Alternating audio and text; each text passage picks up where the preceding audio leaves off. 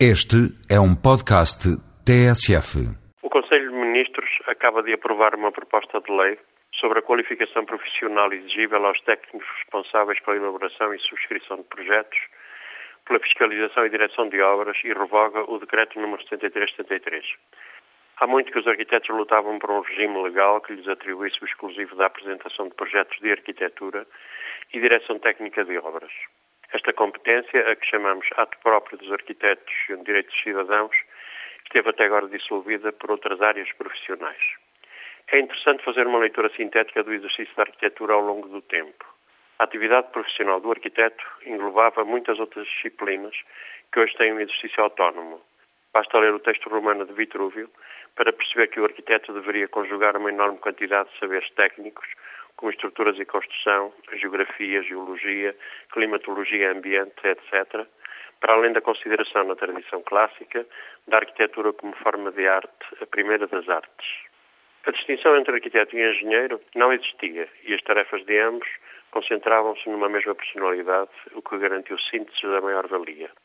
Os avanços das técnicas de construir, a economia, a utilidade e o senso Nunca foram neles pessoas de cultura, prática e teórica considerados como isoláveis dos valores de conteúdo e forma.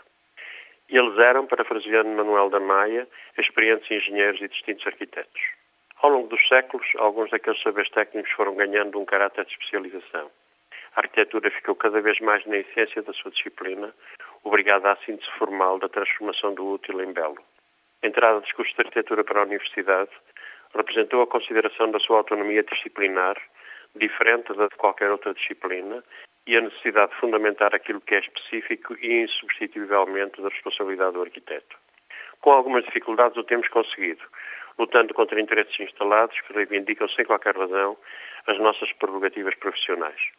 É interessante como aos arquitetos lhes pareceu bem que os engenheiros, nova profissão autónoma, herdassem parte das suas competências, obrigando-nos a aprofundar competências próprias.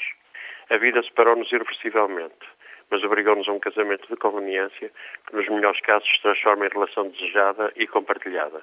O que a engenheiros e arquitetos falta muitas vezes é um entendimento inteligente e culto da inevitável divisão de tarefas, por se completarem reciprocamente, não permite exclusividade a nenhuma das partes, do edifício às pontes, a que gostaríamos de poder continuar a chamar obras de arte, até à cidade. Nesse sentido, o Decreto 73-73 representava uma visão retrógrada que não permitia salvaguardar direitos próprios nem clarificar inerentes responsabilidades. Esta salvaguarda e esta clarificação serão um contributo para a inversão do processo de degradação da paisagem construída em Portugal.